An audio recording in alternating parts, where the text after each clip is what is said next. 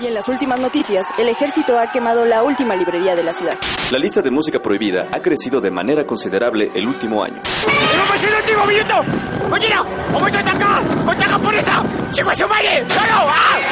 ¡Seguimos informando para Freak News! Transmitiendo desde la capital del imperio, Freak Noob News, lo último que queda.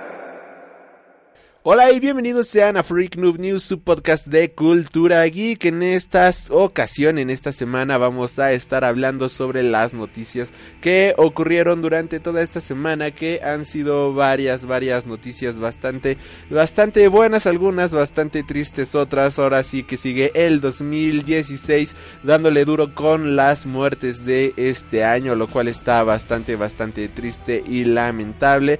Pero pues, ¿qué se le va a hacer? Tenemos que continuar este buen año despidiendo a todas nuestras leyendas tristemente, tanto actores como músicos, pero pues así, así es la vida, tristemente. Así que les recuerdo también nuestras redes sociales que son a través de Facebook. Nos encuentras como www.facebook.com diagonal News. A través de Twitter me encuentras como arroba News y a través de Tumblr como News. De igual manera, si quieres buscar el canal de YouTube, nos encuentras como Freak Noob News Channel. Y bueno, yo soy Al Rimur y comenzamos con las noticias de esta semana. Y comenzamos con una nota bastante interesante debido a que esta es una película muy conocida por todos nosotros, estoy hablando de Terminator y la nota es que eh, Terminator 2, el juicio final, va a tener un reestreno en tercera dimensión para el 2017 pero no va a ser un estreno mundial o ni siquiera va a ser un estreno en Estados Unidos. Esta cinta dirigida por James Cameron y protagonizada por Arnold Schwarzenegger, pues va a estar siendo estrenada únicamente en los cines de China. Esto debido a que la película original de Terminator 2, El juicio final, no se llegó a proyectar en los cines chinos en su debido tiempo y en esta ocasión para compensar eso y para obviamente jalar algo de varo, pues la película va a ser reestrenada única y exclusivamente hasta el momento en los cines chinos. Eh, en tercera dimensión todavía no se sabe si esta película va a llegar a los cines europeos o a los cines de Estados Unidos. Obviamente aquí en México creo que pues no va a estar pero este la idea todavía no está descartada ni mucho menos comenta el director en una entrevista aunque principalmente se está tomando el mercado chino y bueno esto es muestra de cómo los chinos están gobernando la taquilla cada vez más. Continuando con las noticias y entrando con trailers estúpidos y ridículos. Esta semana se dio a conocer un tráiler en el cual podemos ver el equipo de la Liga de la Justicia hecho, bueno, o sea, con un montaje de personajes como actores como Danny Trejo o Eddie Murphy. Esta parodia es una parodia que ahorita está circulando en YouTube. Si estás escuchando esto, ya puedes ver el video en nuestro Facebook y en nuestro Twitter, en el cual pues este se hace una parodia de este de cómo Bruce Wayne y Wonder Woman están reclutando a los humanos, bueno, metahumanos, o sea, el tráiler de la Liga de la Justicia, pero interpretado por estos personajes, les cambian los ojos, les cambian las caras, le cambian absolutamente de todo a esta a este tráiler y se ve bastante absurdo, pero al mismo tiempo está bastante, bastante divertido. Yo creo que ese es el humor que le hace falta a DC. Bueno, no tan estúpido, pero sí, este tráiler lo hizo un creador llamado Aldo Jones. Y la verdad es que le salió muy, pero muy divertido. Y hablando igual de trailers absurdos, pero ahora de el lado friki de la fuerza hablando de Star Wars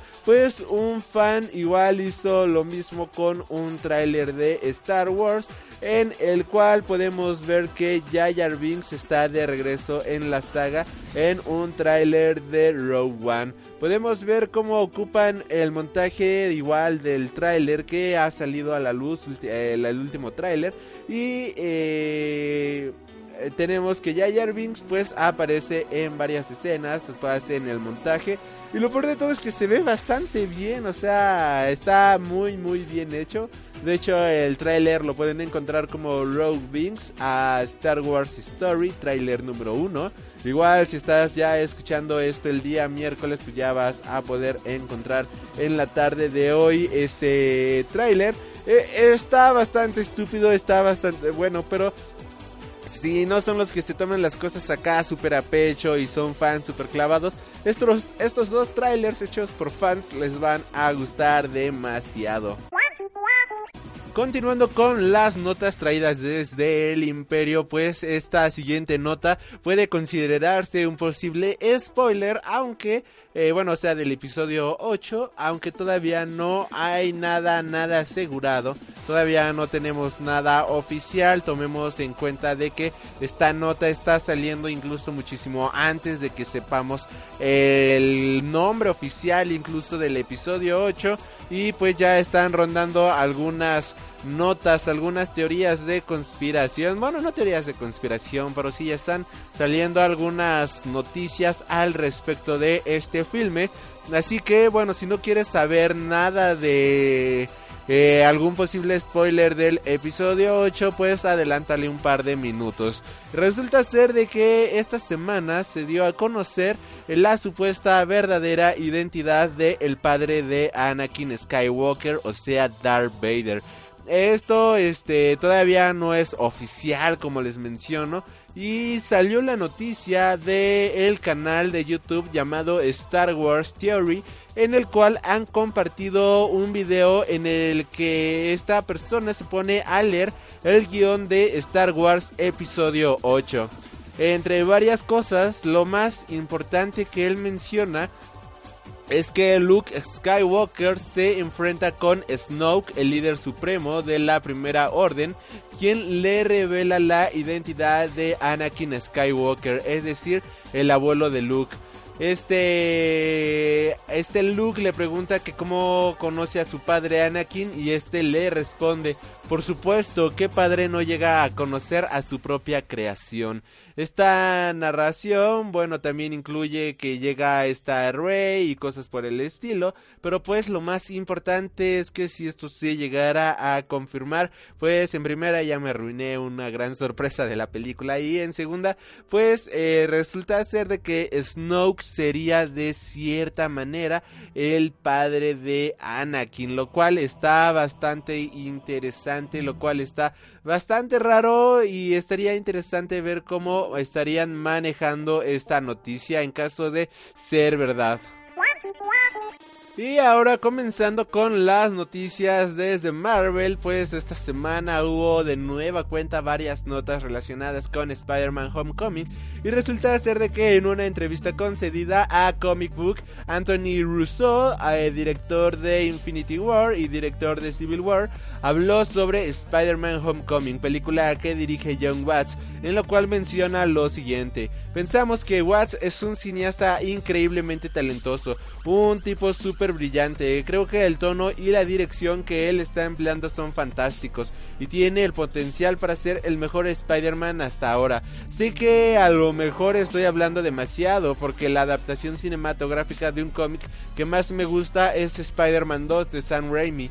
Es increíblemente talentoso. El guion, el guion es fantástico y tenemos grandes expectativas con la película, añadió el cineasta. Spider-Man Homecoming tiene estreno previsto para eh, julio de 2017. De igual manera, Tom Holland ha, difundido algunos videos en en los cuales pues puede ver cómo está practicando parkour y se ve se ve bastante interesante, se ve bastante padre ya que él va a estar haciendo todas estas escenas de acción de Spider-Man, no va a tener la necesidad de ocupar dobles en estas secuencias al menos y queda, queda bastante bien. Creo que hicieron una gran, pero gran elección con el, el haber elegido a Tom Holland como nuevo Spider-Man.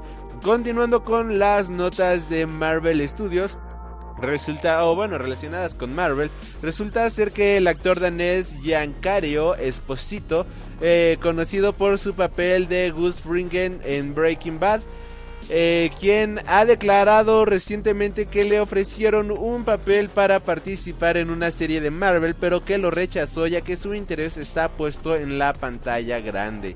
Eh, él menciona en una entrevista lo siguiente, sé que el mundo de Marvel existe en el lote Disney, adoro a estos personajes y hemos intentado ver cómo colaborar en alguna cosa. Vinieron a verme con algo para su departamento televisivo pero entonces me di cuenta de que si lo hacía nunca podría tener ese mismo personaje para el departamento cinematográfico. Una vez que tienes un personaje de Marvel en su versión televisiva, tienes que quedarte en ese personaje particular. No pueden trasladarlo a las películas, aclaró Giancarlo Esposito. Eh, de momento no sabemos qué papel rechazó Giancarlo, pero eh, según varias fuentes apuntan que podría tratarse de algún personaje para la serie de Agents of Shield. Continuando con este tipo de notas, en una entrevista hecha a los hermanos Russo, pues resulta ser de que la película de Capitán América hubiera Civil War iba a ser algo completamente diferente a lo que vimos en la pantalla grande. Primero que nada, Capitán América esta semana tuvo muchas, pero muchas notas bastante importantes. Bueno, solamente dos, pero creo que con estas, estas dos notas se puede crear mucha, mucha controversia. En primera, tenemos que Steve Rogers dejará de ser Capitán América tras los eventos sucedidos en Capitán América Civil War. La única manera de mantener al héroe en pantallas pues es seguir con lo que se ha hecho en el cómic, o sea, buscarle un nuevo sustituto.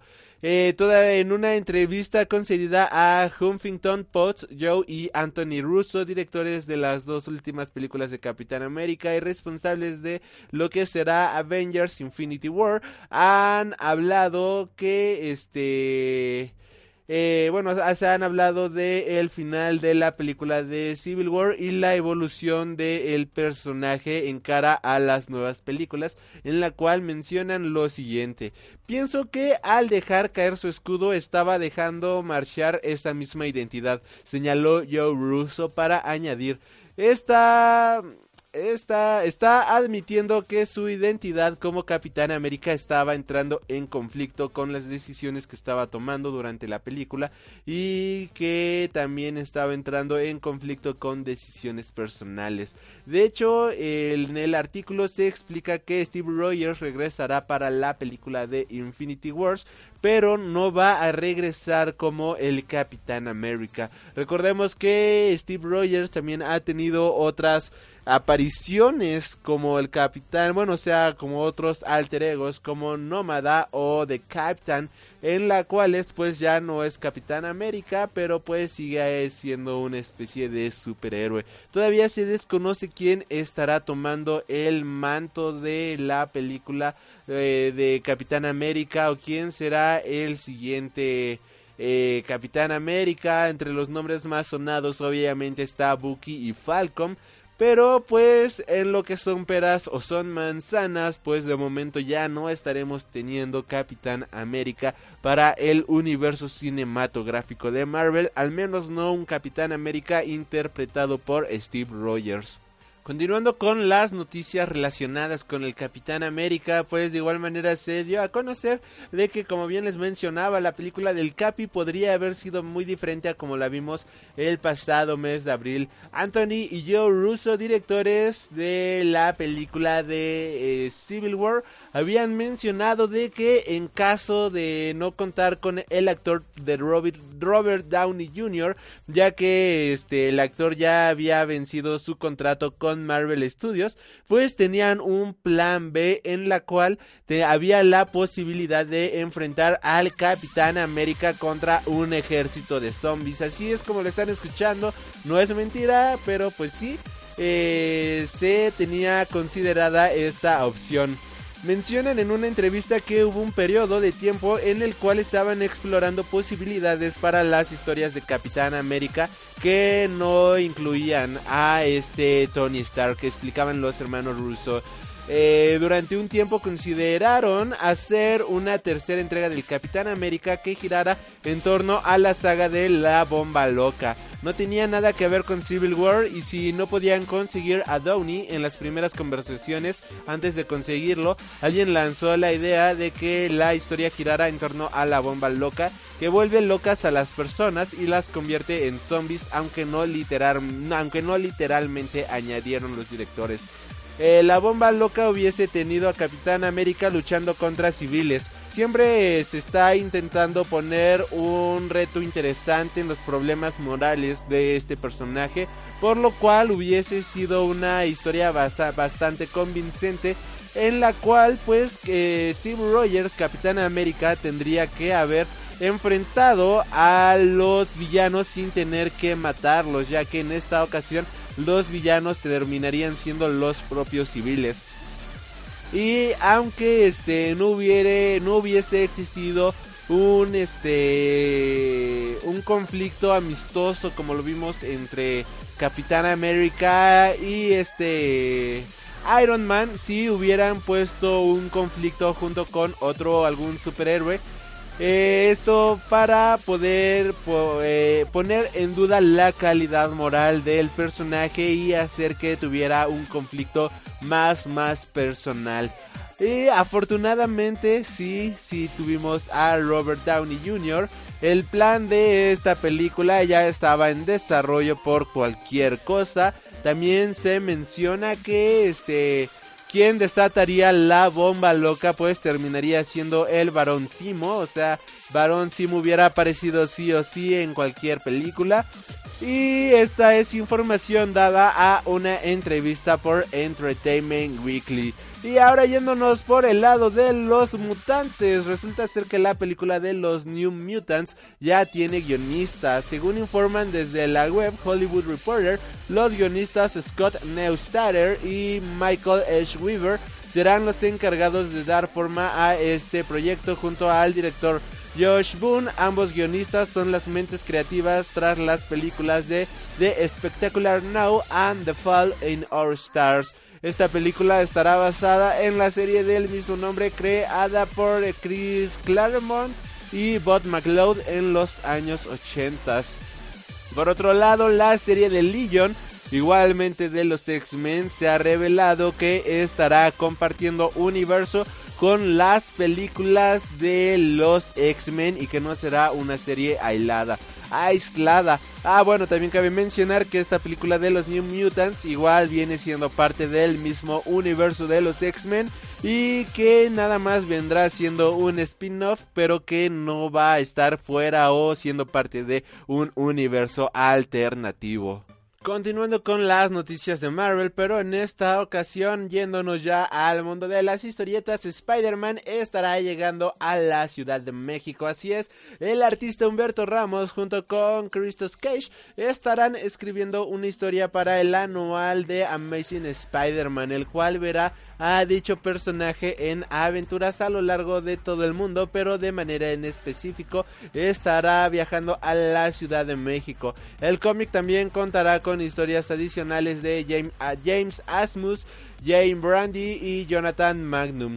También el cómic, el creativo, el creador mexicano Paco Herrera será quien esté haciendo el arte interior y la portada de este título. El cómic tendrá 40 páginas y tendrá un costo de 5 dólares. Por otro lado, Mark Wade habla sobre el cómic de Champions. Este cómic que estará llegando después de los acontecimientos de Civil War 2 y que va a tener a los miembros más jóvenes de los Vengadores, este, a Nova, Spider-Man de Miles Morales y Miss Marvel junto a Viv, la hija de Vision, Hulk, Amadeus Shaw y Cíclope, la versión joven del pasado.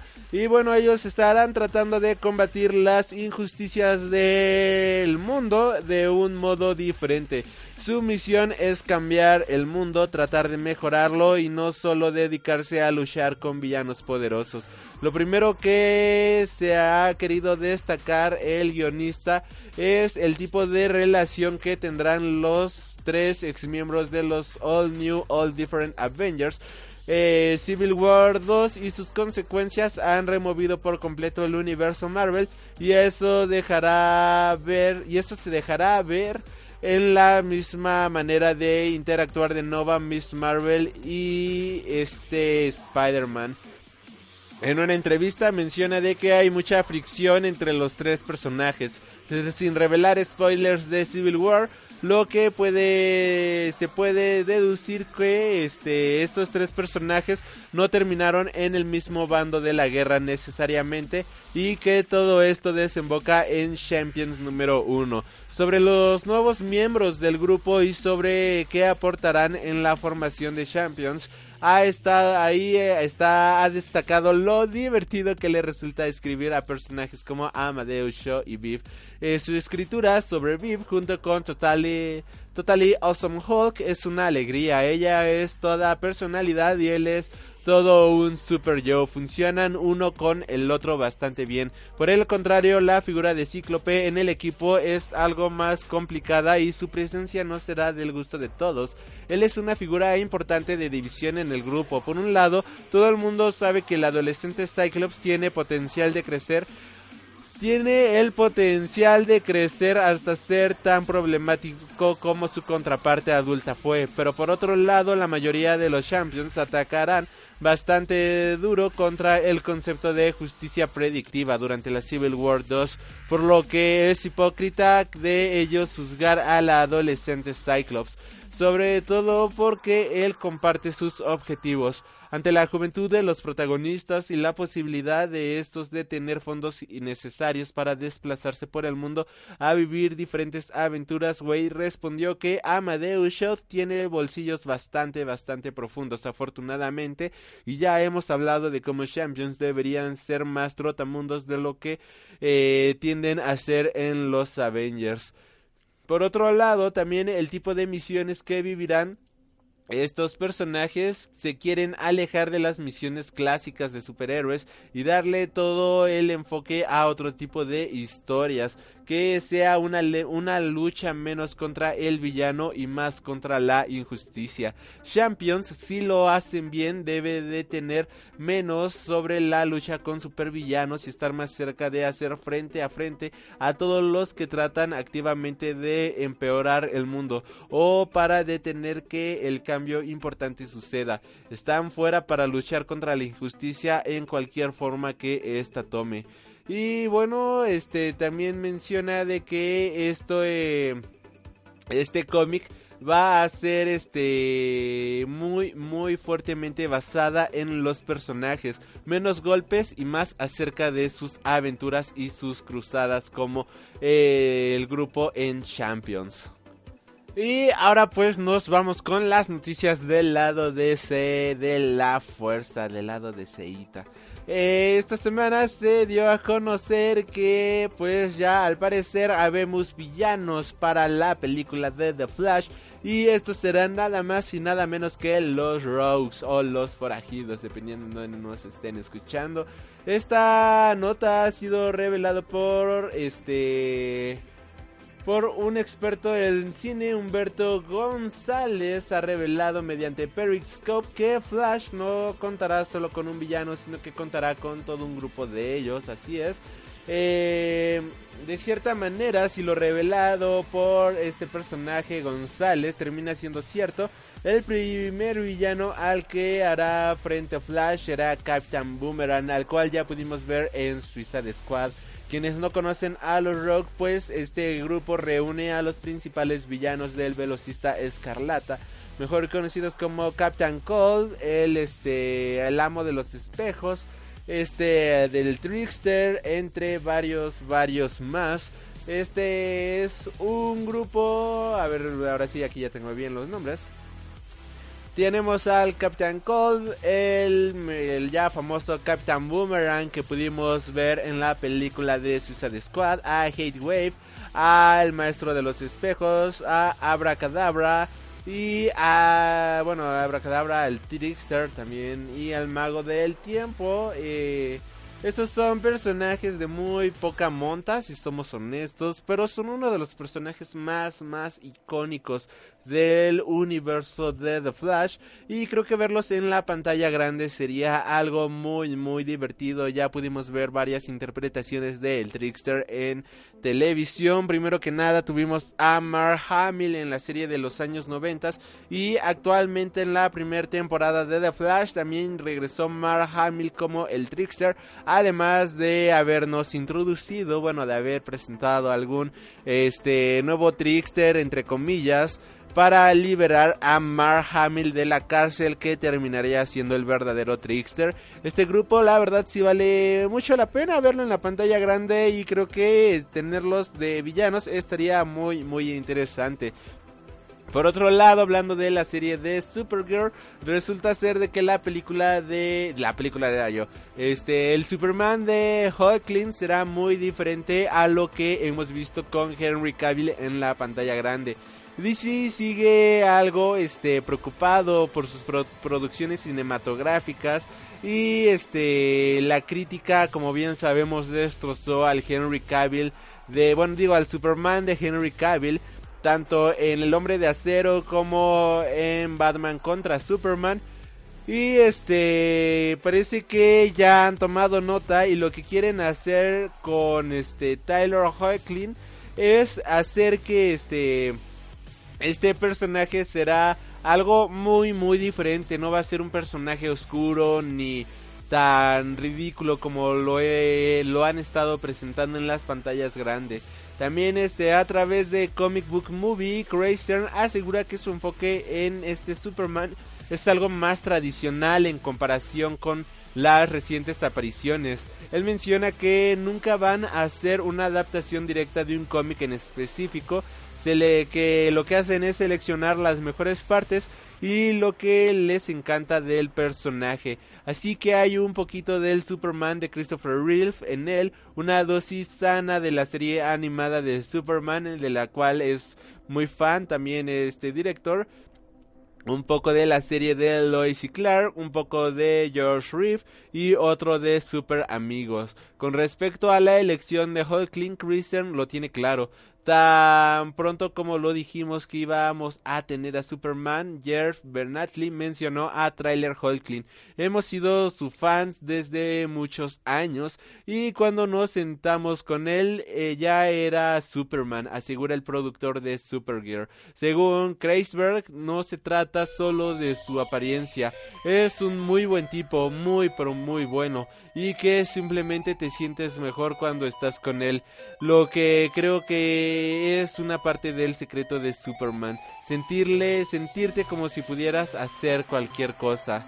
Y bueno, esto es algo bastante, bastante bueno, ya que esto se había perdido con las películas de Superman. Recordemos que la, eh, la serie de Superman estará, digo, de Supergirl estará regresando en su segunda temporada en el mes de octubre.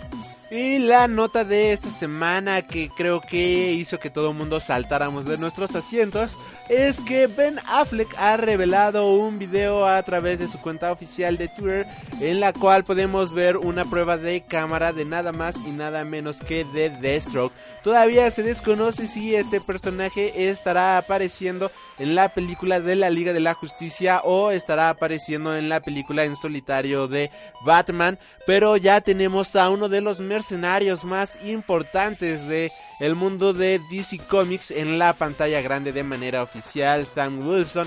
La verdad es que se ve muy, pero muy brutal. Se ve bastante, bastante bien. Eh, diablos, es, es algo sorprendente. Ya les compartimos el video a través de Twitter y a través de Facebook. Eh, esto, bueno, pues ha revelado mucho, muchas especulaciones.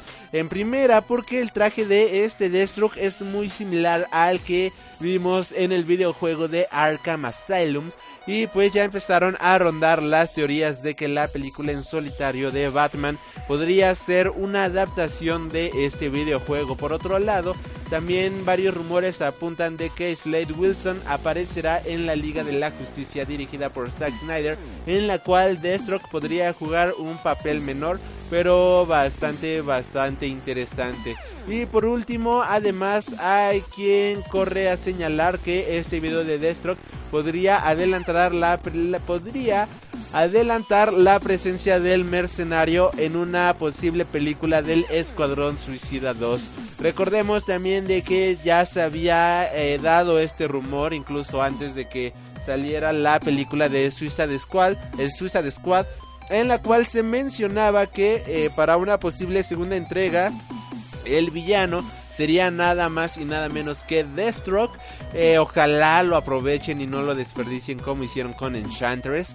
Eh, y estaría bastante, bastante bueno. Podríamos igual tener un crossover entre las películas de Batman y Suicide Squad peleando contra Deathstroke o algo por el estilo. Las opciones son infinitas y solamente esperemos que DC ya se ponga las pilas y no lo vaya a echar a perder. Terminando con las notas DC de la semana, el soundtrack de Suicide Squad. Suicide Squad cae del puesto número 1 del Billboard 200. Esto después de su tercera semana, pues ya el punch no fue suficiente y finalmente ha caído del el primer lugar después de tres semanas de estar como el disco más vendido de la semana. Y ahora continuamos continuando con las noticias de superhéroes. Eh, o bueno, al menos basadas en cómics, eh, se dio a conocer de que Lionsgate está trabajando en una adaptación del el cómic de The Monolith, obra de los autores Jimmy Palmiotti y Justin Ray. Eh, según información en la web de Hollywood Reporter, el proyecto está en el proyecto están implicados David Wilson, a quien se le conoce por haber sido el director creativo de Deadpool, que en esta ocasión será el director en base al guion escrito por Brannett Bre Barnett Bretter y Erwin Stoff, que cuenta con trabajos como Matrix y Soy Leyenda como productores. Este sería el estreno de Wilson como director, ya que la mayoría de su trabajo se ha desarrollado en el campo de los videojuegos, con títulos importantes como Mass Effect 2, Star Wars Old Republic y Avengers Age of Ultron. Monolith es una serie de 12 números creada por los autores Jimmy Palmieri y Justin Ray y publicada entre los años 2004 y 2005 por DC Comics. La historia pretende ser una revisión moderna de la clásica historia de la leyenda del Golem. La historia nos cuenta las aventuras de Alice, una ex drogadicta que hereda la casa de su abuela y ahí descubre un ser animado con magia, un golem. A partir de aquí la historia nos contará una aventura de justicia y venganza en la que se ven envueltas Alice y su compañera Tilt junto con el golem, que las protegerá de todos los peligros tanto terrenales como sobrenaturales con los que se crucen. Aparte de, aparte de en su serie de Monolith se ha dejado ver en escasas ocasiones en serie de DC como en Hawkman número 33 y Crisis Aftermath de Battle of Bloodhaven. Sabía que conocía a este personaje de algún lado. Este, sí, yo, yo aquí tengo este de, bueno, el cómic de la batalla por Bloodhaven, lo publicó Editorial Vid en su momento. Está bastante interesante este personaje. Pese a ser un personaje creado para la editorial DC, la película estará fuera de su universo cinematográfico, ya que los derechos del cómic ya no le pertenecen al editorial, sino a sus creadores, Jimmy Palmiotti y Justin Ray, quienes sacaron un tomo recopilatorio de las historias del personaje a través de Image Comic en el año del 2012. Tómala. Continuando con las noticias relacionadas con Image Comics, en este caso, eh, Rob Liefeld anuncia un relanzamiento modernizado de Youngblood. Así es, para todos los eh, señores ya noventeros o almas jóvenes de los años noventas que amaban ver este este tipo de cómics super extreme y con músculos en donde no debería de haber músculos, pues se está preparando eh, Rob Liefeld junto al co-guionista Chad Browers, quien escribiera X-Men 1992. Eh, están preparando una nueva serie de Youngblood que verá la luz a partir del 2017. Se puede ver eh, algunas imágenes de arte de concepto de estos personajes bastante modernizados, bastante frescos, pero pues eh, como no me tocó crecer o leer cómics en los noventas, yo no soy tan fan de estos personajes, si soy honesto, no, no van dirigidos hacia mí.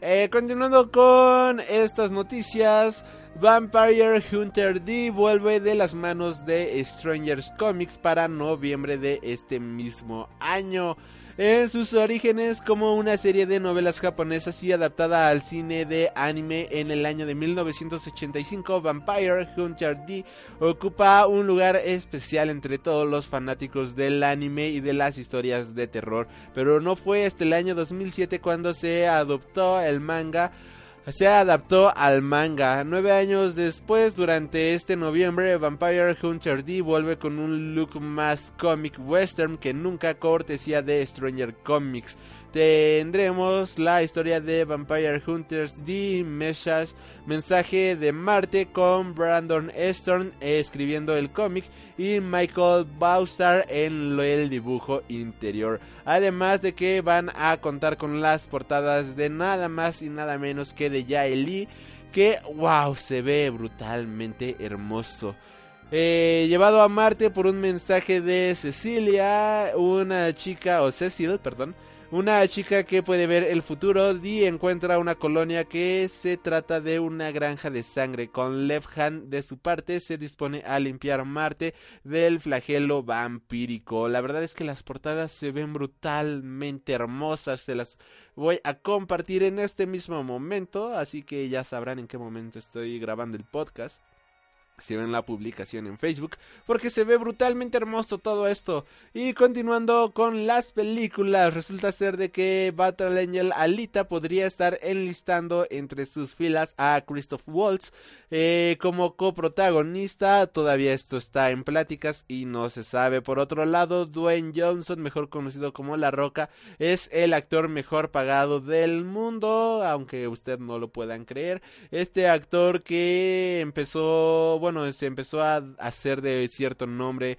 gracias a su paso en las luchas de la WWE y que actualmente ha dado un gran salto al mundo del cine, pues ya se encuentra, según la revista Forbes, como el actor mejor pagado del de este año, mientras que Jennifer Lawrence se está convirtiendo de igual manera por segundo año consecutivo en la mejor actriz pagada del año.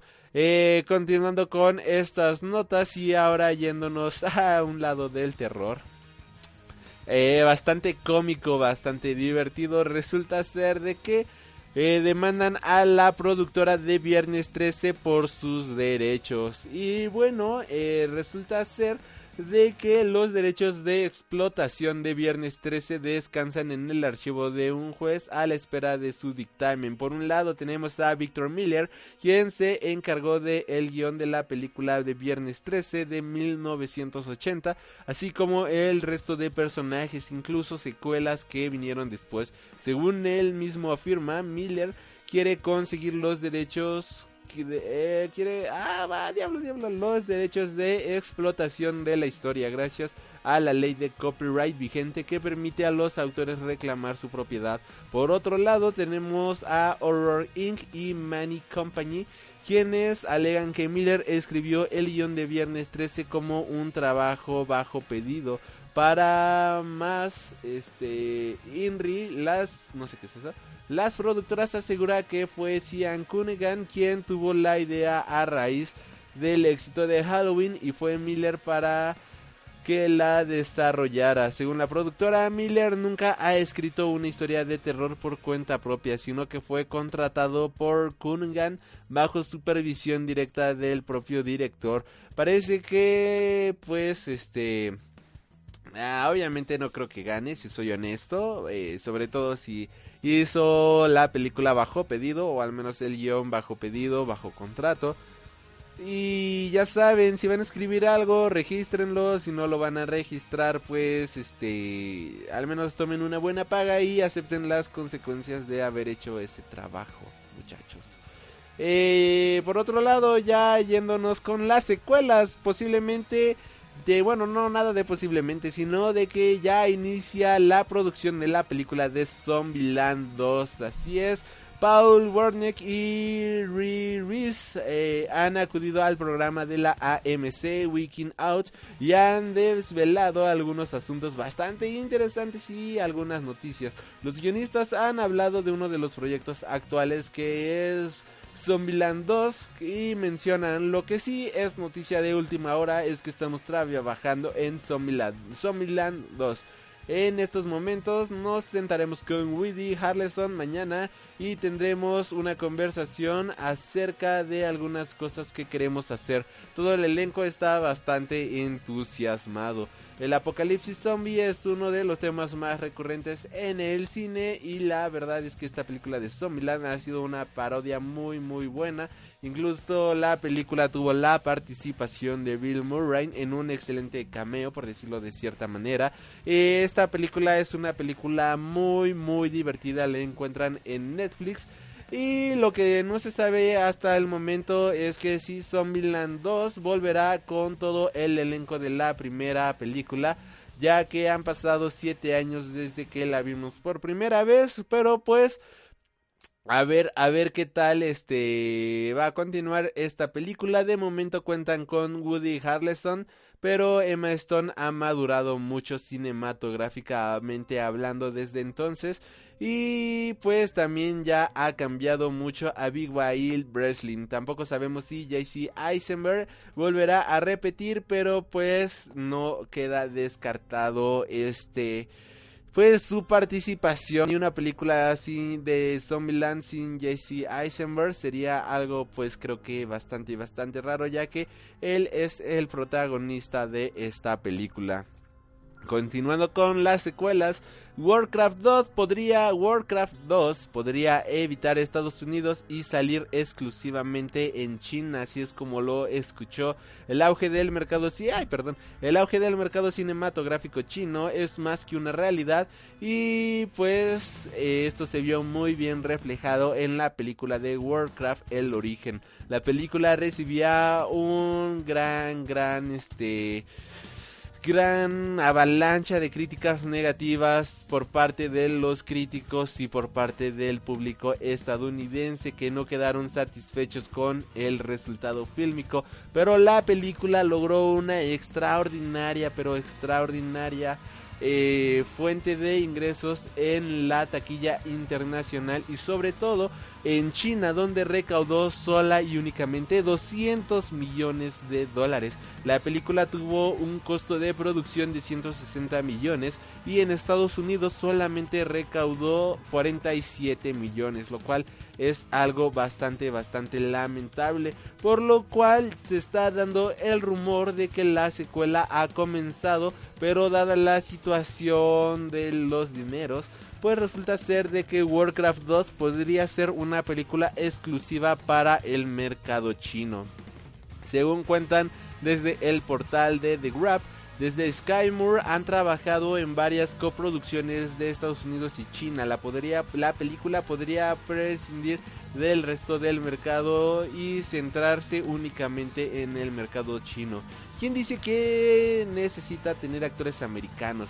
Yo sospecharía que la secuela estará más enfocada a China y es muy posible que no se estrene aquí en Estados Unidos. Bueno, eso menciona él.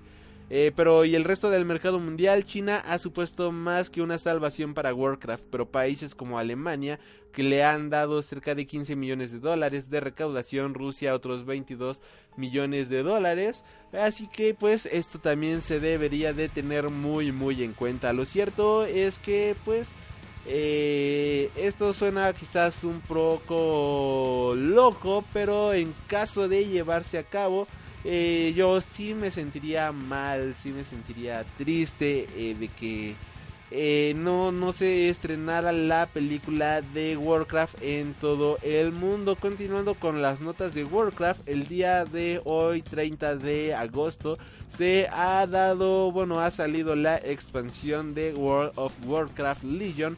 Y se ve muy, pero muy bien esta expansión, esta pues nueva expansión del videojuego prácticamente. Luce muy pero muy cool. También esta semana ya se dio a conocer la primera imagen de La Bella y la Bestia de Ding Dong y Lumière ah, se ven bastante bonitos, se ven bastante tiernos, si soy honesto. También se vio un poco de el pueblo de... Pues no sé cómo se llama el pueblo, pero el pueblo donde vive esta bella, quiero pensar. Este se dio a, se dio a conocer eh, algunas imágenes de todo este set de filmación y luce brutalmente genial, se ve muy muy padre, al igual que se dio a conocer una imagen de esta Emma Watson como este bella y wow, si es que se ve muy pero muy bella esta Emma Watson. Continuando con las noticias, Tom Raider ya tiene nuevo director de saga y este será nada más y nada menos que Ian Milham.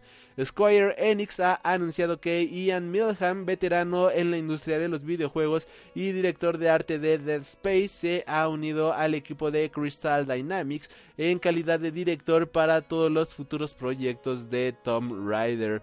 Eh, continuando con las notas de videojuegos, resulta ser de que según la revista Time, Tetrix es el mejor videojuego de toda la historia. Este lo dieron a conocer en un este eh, se ha dado a conocer en un, ¿cómo se dice? Ah, en un top, eso, hey. Eh, en un top que hicieron en el cual recapitularon a los mejores videojuegos de la historia.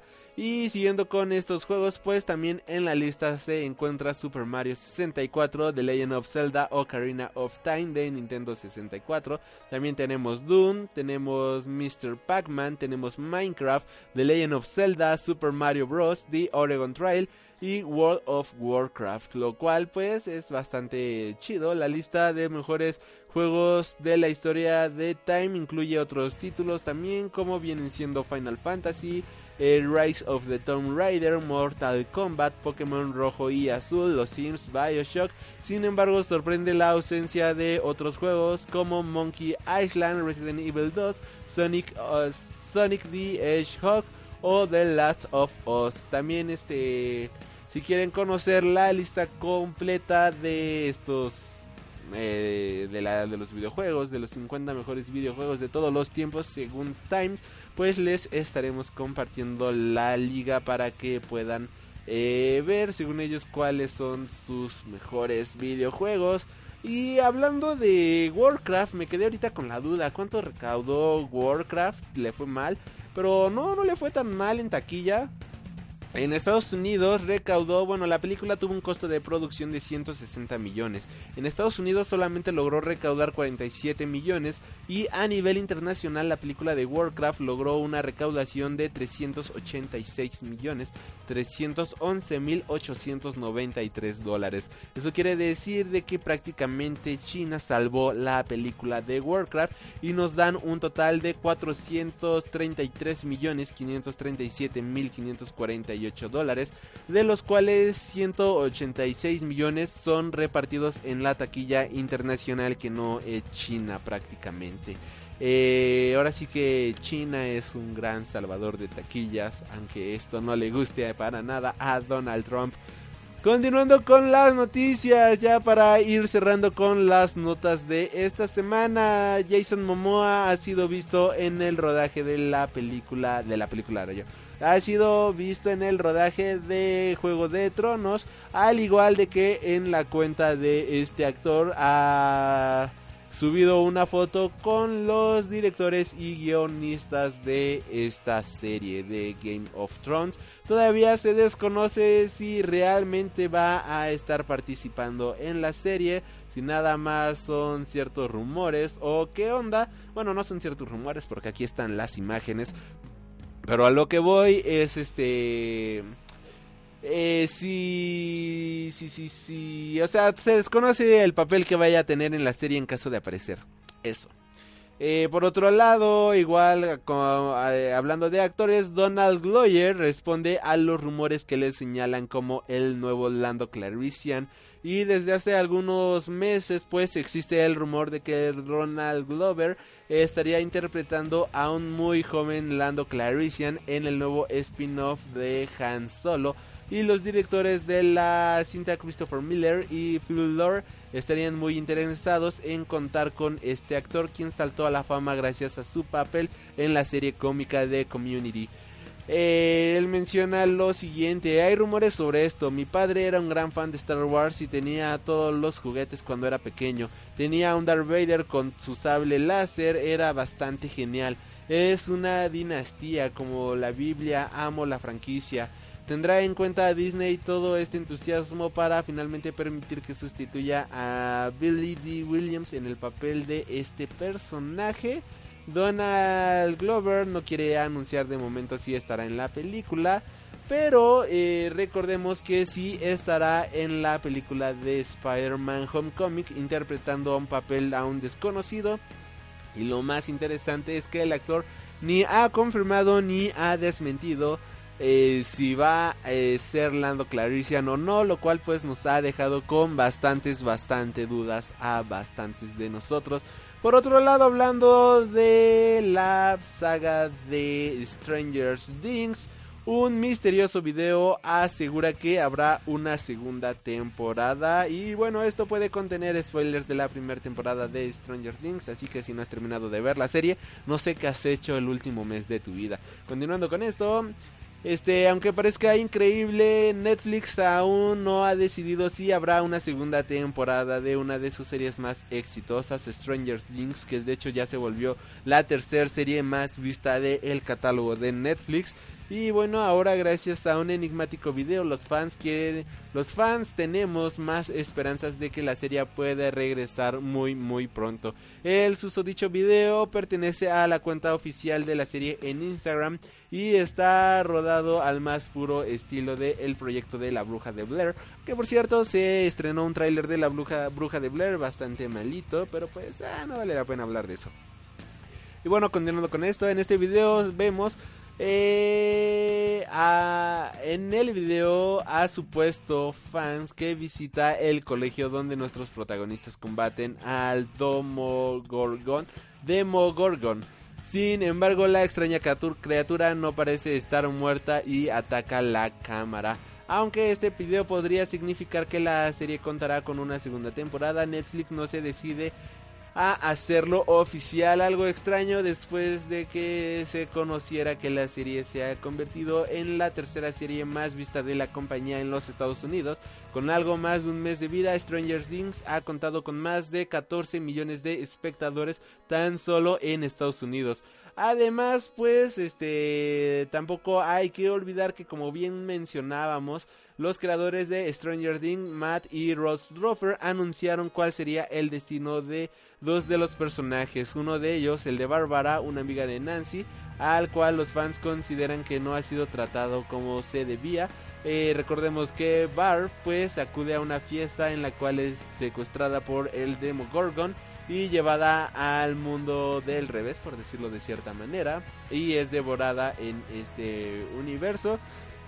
Esto ha provocado que muchos internautas se lanzaran a las redes sociales para exigir cómo ha sucedido todo esto y darle un justo cierre a este personaje que de hecho como dato bastante chistoso ha habido una campaña a nivel este redes sociales en la cual este pues varios exigen una explicación más grande de lo que le ocurrió a Barb en esta serie de televisión y pues a ver qué tal resulta todo esto, pero pues ya ojalá Ojalá ya nos den una nueva temporada de, bueno, no, no así ya tan cerca, ¿no? Pero ojalá si tengamos nuestra segunda temporada de Stranger Things, ya sea eh, como mencionan en formato de precuela o sea una película que o una película yo una serie que continúe la historia creo que todo el mundo queremos ver esta serie en continuación y con esto nos vamos a las notas tristes de esta semana. Lamentablemente este fin de semana hubo bastantes bastantes muertes y iniciamos con un trabajador en el rodaje de Blade Runner 2 eh, esta, este... ¿Cómo se dice la...? Según el Hollywood Reporter, el trabajador estaba debajo de una plataforma encima de la cual estaba construida el set cuando de repente colapsó inesperadamente. Origo Studios habría lanzado un comunicado en exclusiva a THR a pesar de todo avisando de que la causa del incidente sigue siendo desconocida y esto ha causado pues la muerte de un trabajador en el set de rodaje de Blade Runner 2. Por otro lado, también ha muerto Harry Fugiyara, o mejor conocido como Mr. Fuji, el famoso luchador de la WWE. Esto es una triste noticia para todos los fans de la lucha libre. Y este mm, luchador, Harry Fujiyara, eh, ha muerto a la edad de 82 años. Se trata de uno de los huestros más curiosos que ha dado la industria americana de la lucha diagonal espectáculo. Vestido de Charlotte, se caracterizaba por arrejar sal a la cara de los rivales para desorientarlos. Ya en los años 70 fue toda una estrella, pero en los 80 se, se retiró para adoptar el papel de manager. Su popularidad era tan alta que ha pasado a formar parte del Salón de la Fama junto, con, a, junto a como Hulk Hogan, y entre otros más. La muerte de Mr. Fuji se une a la pérdida reciente de Shenya y el último guerrero que nos dejó hace dos años. Continuando con este tipo de notas, también eh, Michael Leader, el soldado imperial que se diera el golpe en la película de Una Nueva Esperanza, ha fallecido de igual manera esta semana. Ace Leader, digo este Michael Leader, quizás muchos no lo recuerden por nombre y sea más recordado por ser el soldado imperial bastante torpe que pues se dio el cabezazo aquí en una escena. El actor de origen británico no solo es conocido por este breve este breve tropiezo que se da, sino que también este ha interpretado a varios personajes en telenovelas inglesas, además de haber participado en los años 70 en la serie de Doctor Who y fue Crooper en varias películas de la saga de James Bond. Ahora sí que descanse en paz el soldado imperial Torpe, que de hecho este George Lucas le hizo un propio tributo a este personaje con eh, los cazarrecompensas, este Boba Fett y de aquí digo Jango Fett y de aquí empezó a surgir varias este teorías del origen de este soldado imperial. Eh, algunas teorías bastante, bastante sacadas de ondas, pero pues descanse en paz. Otro personaje bastante influyente que falleció esta semana pues fue Gene Wilder quien participó en películas como El joven Frankenstein, Willy Wonka entre varios más. Eh, Gene Wilder falleció a la edad de 83 años. Este era un actor, guionista y director y uno de los cómicos más influyentes del siglo XX. Él será gratamente recordado por papeles como Willy Wonka en Willy Wonka y la fábrica de chocolates y el Dr. Frankenstein en El joven Frankenstein. Tampoco hay que olvidar este varios momentos. Eh, hay varios momentos incontables en su gran, gran lista de películas, en su gran lista de participaciones como los productores, sillas de montar calientes, locos de remate, no me chilles que no te veo, o No me mientas que te creo. También fue nominado al Oscar en dos ocasiones por su papel en Los productores y El joven Frankenstein. Las películas en las que colaboró con Mel Brooks son sencillamente obras maestras de comedia. La última vez que se vio en la pantalla grande fue como Mr. Stein para un par de episodios de Will y Grace en el año del 2003 y este papel le valió un Emmy. Eh, descanse en paz. Ahora sí que Jim Wilder, que de hecho su nombre real era Jerome Silver, pero pues su nombre artístico era Jim Wilder, quien falleciera el pasado lunes en su casa en Stanford, Connecticut, debido a complicaciones con el, con el Alzheimer que padecía. Y pues la última muerte grande de esta semana pues fue nada más y nada menos que Juan Gabriel, un pues compositor mexicano bastante bastante conocido a nivel mundial. Entre tiene más de 1800 composiciones nada más para que se den una idea. Tiene un gran legado musical comparado con grandes grandes músicos. Incluso varios lo ponen como el la, lo comparan como si fuera el equivalente a los Beatles en México y cosas por el estilo sin duda alguna una pérdida también muy muy grande para la industria musical y con esto nos vamos al box office de esta semana para ir cerrando ya con el programa del el día de hoy. Freak Cinema, el hogar del cine. Y ahora sí, ya continuando con el programa de esta semana, pues nos vamos con el Box Office Internacional, que esta semana finalmente Suiza de Squad, después de cuatro semanas de exhibición, ya dejó el primer lugar. Ya un mes exhibida, pues ya, ya tenía que dejar el primer puesto. Y para la taquilla internacional, en primer lugar queda Don't Breathe, una película de terror eh, que suena bastante, bastante interesante. Yo no conocía esta película, si soy honesto. Ahí ya acabo de ver unos trailers.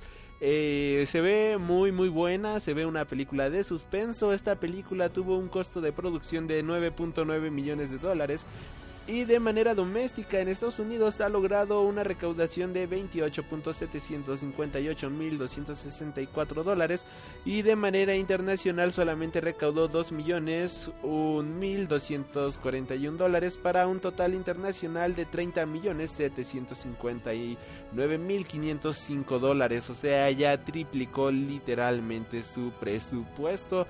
En segundo lugar pasa del primer puesto al segundo la película de Suicide Squad. Eh, la película esta semana logró una recaudación de 12 millones 248 mil 439 dólares.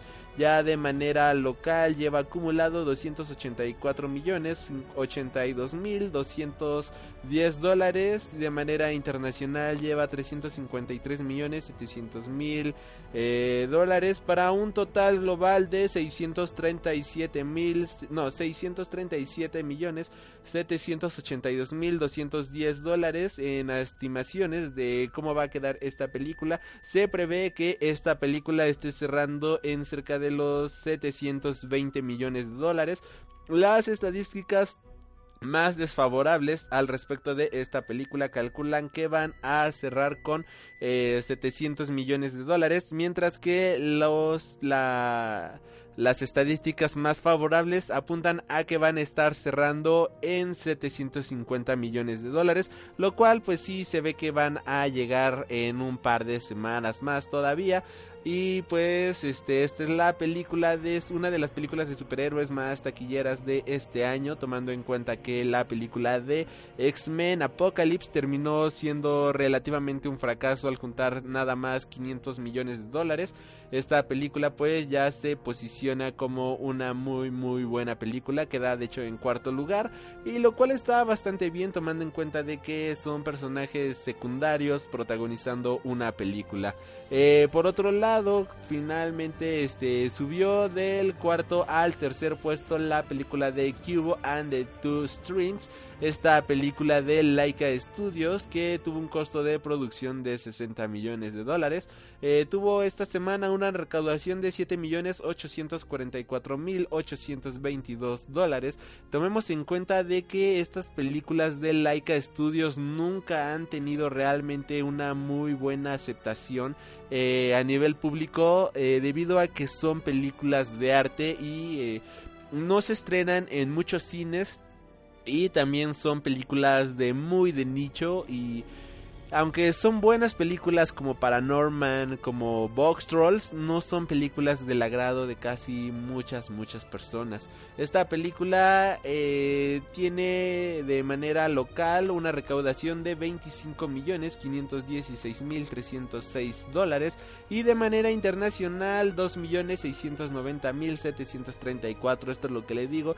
Eh, esta película de manera internacional pues realmente no se ha estrenado en muchos mercados. Podría asegurar que solamente se pudo haber estrenado en Canadá o algo por el estilo. Y de ahí es toda la eh, taquilla internacional que está llegando de esta película. Porque la verdad sí es muy pero muy poco. La película de Cubo and the Two Strings está rankeada con nada más y nada menos que 96% por parte de los críticos en el tomatómetro y 88% en la audiencia. Lo cual está muy pero muy bien, o sea, es una de las mejores películas rankeadas de este año, pero como bien les menciono, es una película de arte hay pocas copias y pues a la gente no le gusta mucho ver este tipo de cine, lamentablemente. Eh, por otro lado, se me pasó mencionar que la película de eh, Don't Breathe tiene eh, en el tomatómetro también una aceptación del 86% por parte de los críticos y 85% por parte de la audiencia. Del segundo al cuarto puesto se va Sausage Party con 7.525.655 dólares. En quinto puesto se estrena la película de Mechanic Resurrection con 7.456.525 dólares. Del quinto al sexto puesto se va Pete's Dragon del tercer al séptimo puesto se va War Dogs. Del octavo al octavo puesto se queda Bad Moms. Del séptimo al noveno ya se está despidiendo Jason Bourne. De hecho hubo un problema con la película de Jason Bourne. Resulta ser de que esta película para el mercado chino solamente se estrenó en su formato en tercera dimensión. Para obviamente aperrarse con toda la taquilla.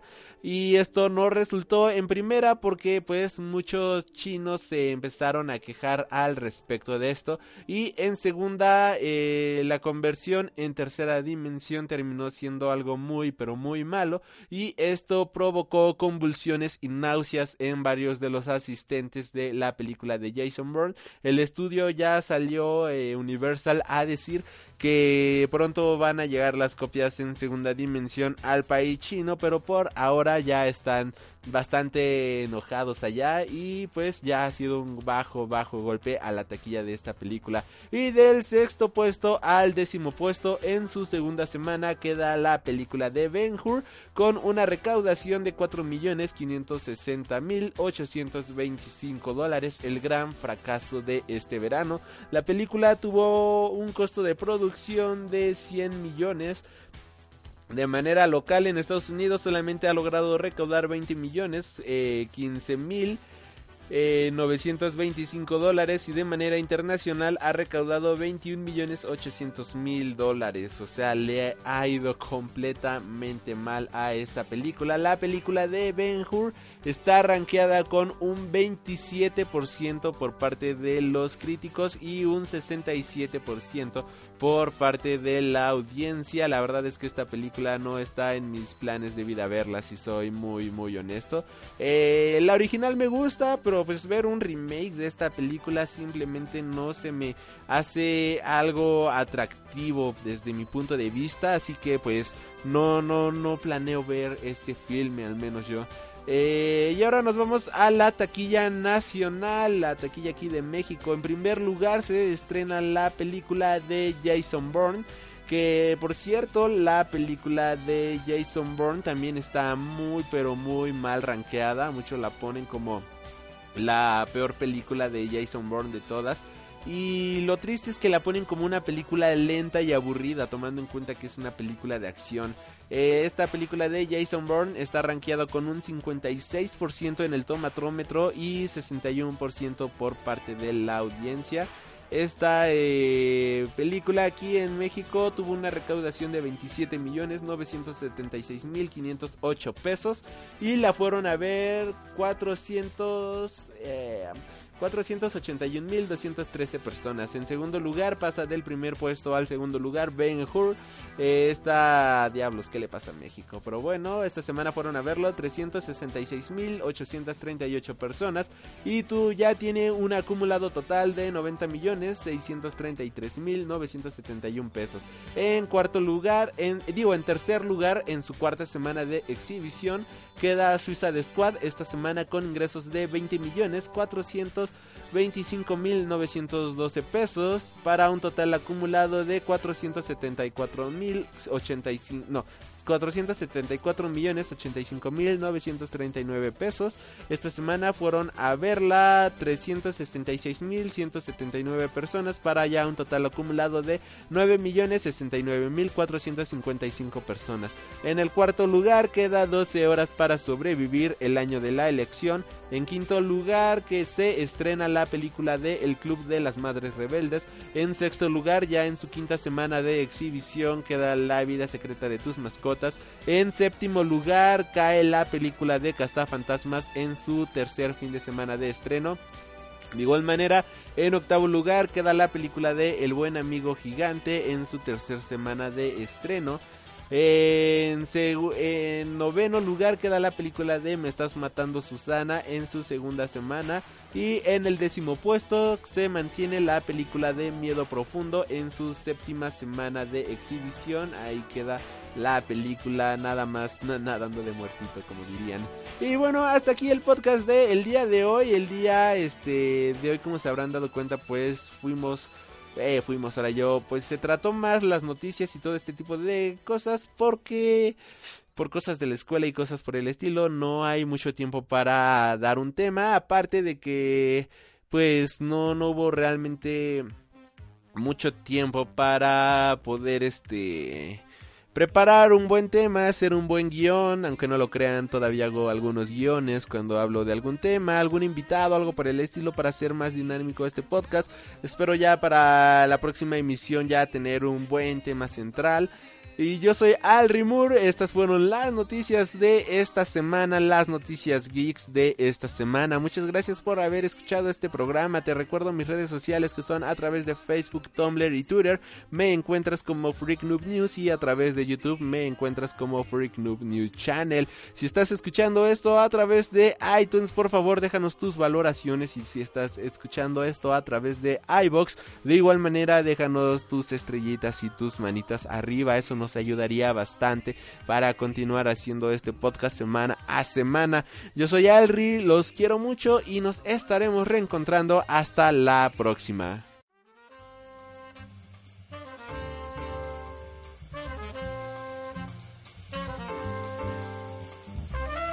Has tenido el honor de escuchar Freak Noob News, tu programa de cultura geek.